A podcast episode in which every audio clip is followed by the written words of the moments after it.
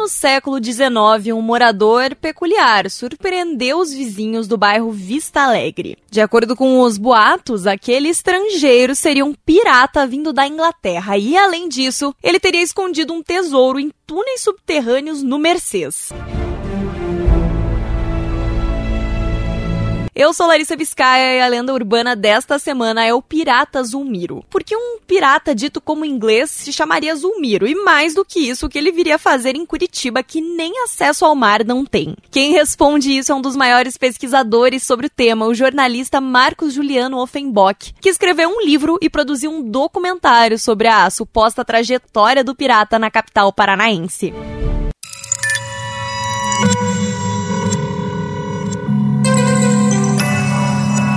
Podcasts Bangerils FM. Marcos, você foi a fundo para descobrir essa história. Da onde veio teu interesse pelo Pirata Zulmiro? Como é que foi? Eu sou economista por formação e minha segunda faculdade foi jornalismo que eu estudei. E eu me apaixonei pela matéria de jornalismo investigativo.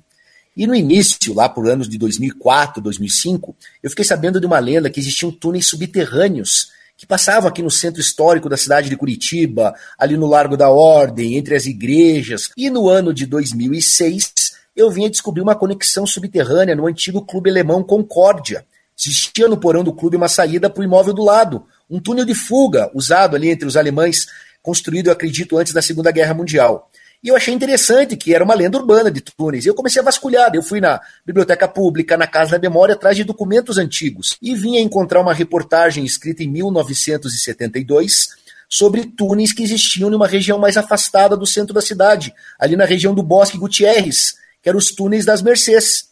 E nessa reportagem ele comentava que após esses túneis, um pirata também havia vindo morar na região e escondeu uma parte do seu tesouro dentro desses túneis, o pirata Zulmiro. E também falava nessa reportagem que o pirata escondeu a maior parte do tesouro dele em uma ilha deserta no meio do Oceano Atlântico, a Ilha da Trindade, que hoje é uma ilha brasileira, ela está distante ali 1.200 quilômetros da costa, no paralelo do estado do Espírito Santo, hoje é uma base da Marinha essa ilha, e nessa reportagem ele falava que inclusive ocorreram expedições brasileiras no início de 1900, em busca do tesouro desse pirata. Nesta hora eu só pensava naquele meme. Gente, que esse é um filme? Oh, isso é realidade, cara. Como que um pirata veio morar na cidade e documentos? Isso me levou a pesquisar e pesquisar em documentos antigos, na Biblioteca Pública, na Biblioteca Nacional do Rio de Janeiro, até realmente encontrar documentos que comprovam que realmente o pirata viveu aqui em Curitiba veio se esconder na nossa cidade no século XIX. E ele estaria fugindo do que ou de quem? No ano de 1879, em pleno processo, ciclo da produção da erva mate, um imigrante inglês chamado Edward Young, de 20 anos de idade, imigrou para Curitiba trabalhar em fazenda de erva mate. E a produção da erva mate era toda escoada pela estrada da Graciosa até os portos de Paranaguá e Antonina. E bem na saída da estrada da Graciosa, existia uma colônia, que era chamada Colônia Argelina, que é onde hoje é o bairro do Bacaxiri, e lá existia um imóvel, uma parada de tropeiros, que era chamada Casa do Burro Brabo. E esse inglês um dia sai para se divertir nessa Casa do Burro Brabo, que era o primeiro bordel até da cidade de Curitiba, e o dono da casa comenta com ele sobre um velho inglês que morava escondido no meio do mato aqui em Curitiba há mais de 40 anos. E esse jovem inglês, o Edward Young, resolve visitar esse velho e visita o velho, fica amigo do velho e o velho conta toda a história para ele. Olha que história interessante. O velho, ele vinha de uma família muito rica, ele nasceu na cidade de Cork, no sul da Irlanda, é, no Reino Unido. Por ser de família nobre, ele foi enviado para estudar na escola inglesa de Eton College, essa escola é a escola mais tradicional do mundo, onde os filhos do rei Charles, os príncipes Harry e William, estudaram em Eton College. E após Eton College, esse velho entrou para a academia naval e se tornou um oficial da Marinha Britânica. Só que ele era muito orgulhoso, porque ele era de família nobre, e ele estava nas Ilhas Bermuda, ele tem um desentendimento com outro oficial, ele briga com outro oficial superior, e na briga, sem querer, ele mata o cara por acidente. Ele sabia que ia pegar um processo de corte marcial, ele resolve deserdar ele deserta da Marinha Real, se torna um pirata, abandona o nome verdadeiro e adota esse nome de guerra de Zulmiro. E um detalhe, ele começa a falar que era um pirata grego, porque Zulmiro não é o um nome inglês, Zulmiro é um nome grego. E ele vem para o Atlântico Sul praticar pirataria. E aqui no Atlântico Sul ele faz um pacto com outros dois capitães piratas. Um capitão pirata espanhol chamado José Sancho e um capitão pirata russo, que eles não sabiam o nome verdadeiro, mas eles apelidaram ele de Zarolho porque ele havia levado um golpe de espada na cara e ficado cego de um olho com uma grande cicatriz, parece coisa de cinema, né? E daí os três piratas resolvem escolher uma ilha no meio do Oceano Atlântico, a Ilha da Trindade, para ser o banco pirata deles, onde eles botavam os frutos dos roubos, dos vários roubos dele. E o Zumiro conta que o José Sancho, a Maria Espanhola, afundou o navio e matou ele, e o pirata russo Zarolho foi capturado com o bando dele inteiro, foi levado para Cuba, para Havana e foi enforcado. E o Zumiro fala que ele foi capturado por um navio de guerra inglês e aquelas coincidências do destino. Um dos oficiais de bordo desse navio, chamado Henry Keppel, era colega do pirata do tempo da Academia Naval. Inclusive conhecia a família do pirata, eram grandes amigos. E quando ele viu quem era o pirata, ele não quis ser o carrasco do velho amigo. Amigo, estou aqui. Ele simulou a fuga do pirata aqui no sul do Brasil, com a condição que o pirata fosse para o interior do Brasil e nunca mais voltasse para o oceano, não largasse a vida de pirataria. E o Zumiro fala que nove dias após essa fuga simulada, ele subiu a serra e chegou em Curitiba. Isso em 1828. Curitiba tinha 4 mil habitantes nessa época. E o Zulmiro ficou escondido aqui. Até o Zulmiro ele faz uma malandragem. Ele arrebata, né, rouba uma jovem escrava, uma menina, leva para a igreja e casa com ela. Ele forja os documentos para forjar que ele era um álibi de um imigrante. E a gente conseguiu localizar a certidão de casamento dele em 4 de fevereiro de 1829. Ele forja lá João Francisco Inglês, da Inglaterra, casado com Rita Maria, é incrível a história. Então, pela tua pesquisa, o pirata Zulmiro realmente existiu. Existiu e eu encontrei ele, ele morreu com 90 anos, em 1889, foi enterrado no cemitério público municipal. Hoje não temos mais o túmulo dele, porque naquela época passava assim tempo e o pessoal tirava assim os ossos, né, transferiram. Mas eu encontrei a certidão no cemitério municipal, encontrei a certidão na igreja matriz, encontramos ainda a certidão do civil é, de óbito dele no antigo cartório da colônia argelina, na qual o pirata tinha deixado quatro filhos na cidade. E de forma incrível, nós encontramos os tataranetos do Pirata Zumiro morando em Campo Mourão, que carregam até hoje o sobrenome inglês e confirmam toda essa história.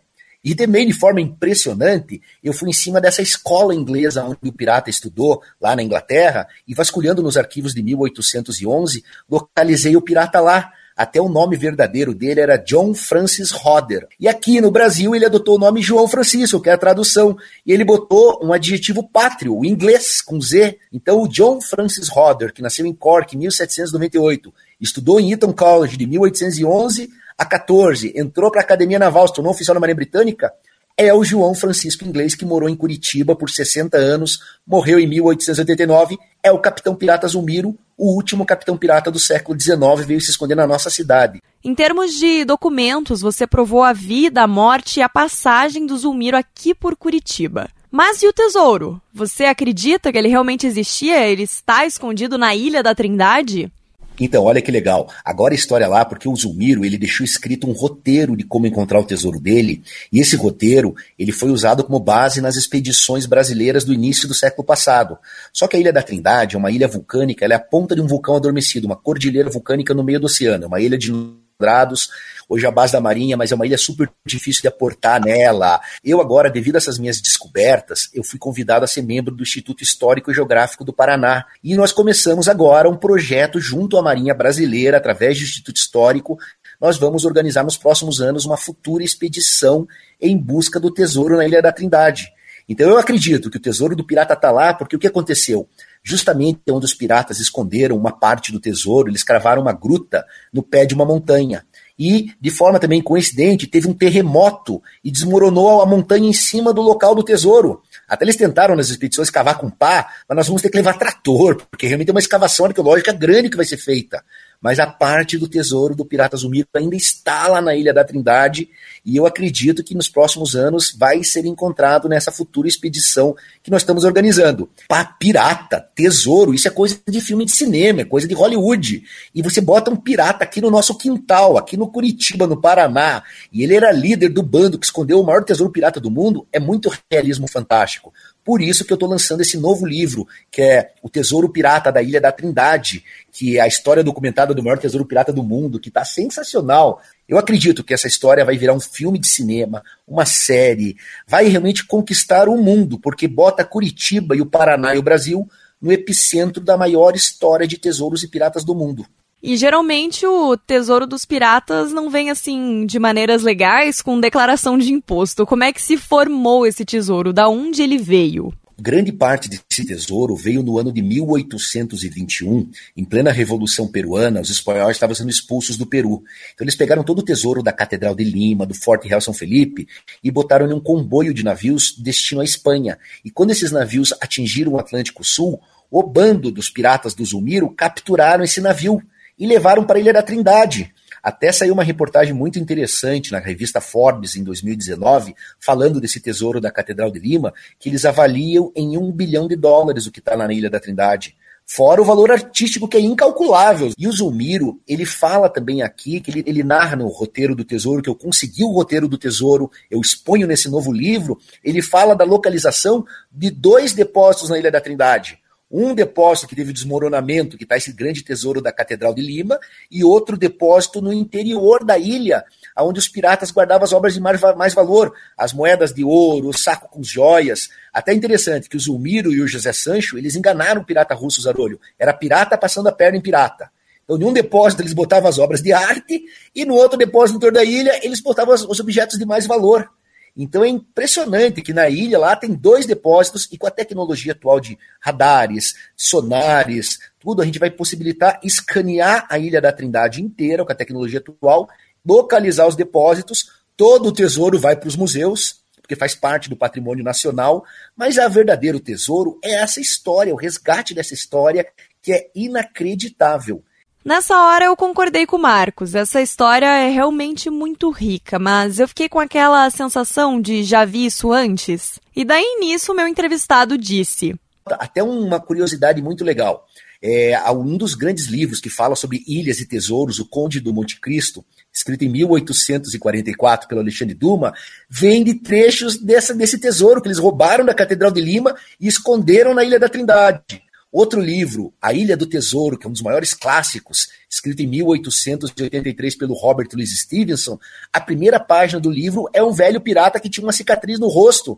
Ele deixa o mapa do tesouro, que é a história desse pirata russo Zarolho, porque esse pirata russo Zarolho, que roubou o tesouro lá da Catedral de Lima, ele foi morrer na Índia em 1850 e antes de morrer ele entregou o mapa do tesouro para os ingleses.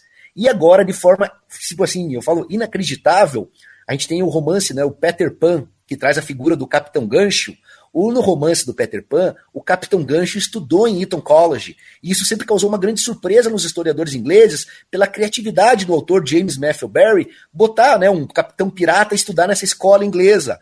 A minha palavra não vale, Mr. Smith. É, sim. Vale, sim, capitão. Tá falando, meu bem. Está na hora da maré e não há tempo a perder. Até ele deu uma palestra em 1927 nessa escola inglesa contando os detalhes do Capitão Gancho. E eu achava que era uma grande coincidência, porque o Zulmiro estudou em Eton College. E daí eu vinha descobrir que foram publicadas cartas em 1896 no Jornal do Brasil do Rio de Janeiro por esse inglês, o Edward Young, que conheceu o pirata Zulmiro, e ele contou essa história nessas cartas, e essas cartas estavam sendo replicadas no jornal inglês Financial News em Londres. E foi lá que o autor James Matthew Barry ficou sabendo dessa informação excêntrica de um pirata ter estudado em Eton College e ajudou ele a criar a figura do Capitão Gancho. Então, o Pirata Zulmiro seria o verdadeiro Capitão Gancho. Você vê, né, como é incrível, né, essas conexões. E também no século XIX, nós tivemos a publicação do Conde de Monte Cristo, do Alexandre Dumas, que também fala de um tesouro escondido em uma ilha. E até você comentou agora do Conde de Monte Cristo, que ele foi escrito em 1844, publicado em 1846, e tem um detalhe muito interessante, porque esse tesouro que vinha da Catedral de Lima, quem permitiu que ele saísse foi um general argentino chamado José de San Martín, que libertou o Peru. E esse general José de San Martín, em 1828, ele foi se exilar na França, na casa de um banqueiro que era grande amigo do Alexandre Dumas. E ele contou essa história do tesouro que os piratas pegaram, esconderam numa ilha deserta. E claro que o Alexandre Dumas usou isso como um plot para criar a ilha de Monte Cristo. Então você vê, então é impressionante, porque as maiores referências, Conde do Monte Cristo, Ilha do Tesouro, Peter Pan, Capitão Gancho, o pirata Zulmiro era o líder do bando e veio se esconder no Pilarzinho. Até eu encontrei a região que ele morava. Ele se escondia ali na Universidade Livre do Meio Ambiente. Porque como ele estava fugindo, ele pegou uma das regiões mais altas da cidade, onde ele pudesse ver a Serra do Mar. Ele tinha medo que os ingleses viessem atrás dele, né? Perseguissem ele de volta para pagar pelos crimes. Então ali que ele ficou escondido, bem ali no lote 614. E agora até, existe até uma coisa interessante, porque o pirata ficou por 50 anos em Curitiba, e ele não trabalhava, não fazia nada, mas era um terreno grande, ele criou quatro filhos, e eu fiquei sabendo depois que um imigrante polonês me contou uma história muito interessante. Ele falou que o avô dele migrou da Polônia aqui para Curitiba em 1860 e o avô dele entregava água de charrete para os foreiros na região. E o avô dele entregava água de charrete para o pirata e o pirata pagou o avô dele com um dobrão de ouro. E eu, opa, tem coisa aqui na cidade. E o Zulmiro conta nessas cartas que foram escritas no ano de 1896, o Zulmiro fala do grande tesouro escondido na Ilha da Trindade. Mas ele fala de um tesouro menor escondido numa ilha aqui no litoral norte do Paraná, na Ilha do Cardoso, onde ele se abrigava quando fugia de um navio de guerra. E bem nessa região existe a pequena ilha do Bom Abrigo, que tem uma lenda de um tesouro pirata. Eu acredito que o Zulmiro pegou uma parte desse tesouro, veio para Curitiba e agora nós estamos negociando com o dono do terreno para passar detectores de metais na região onde o pirata morava, aí no Pilarzinho. Vai que ele deixou um presente aqui para a gente, para os curitibanos, algumas moedinhas de ouro escondidas. Sensacional. Eu não sei se você sabe, talvez você saiba, mas a rádio fica no Pilarzinho. É vizinho. O Zulmiro era vizinho aí da rádio, Band News. Ele escolheu bem essa região. Vocês são vizinhos do pirata. Este foi o segundo episódio da série de novembro do podcast Band Cidadania. Na semana que vem tem mais e eu te espero lá.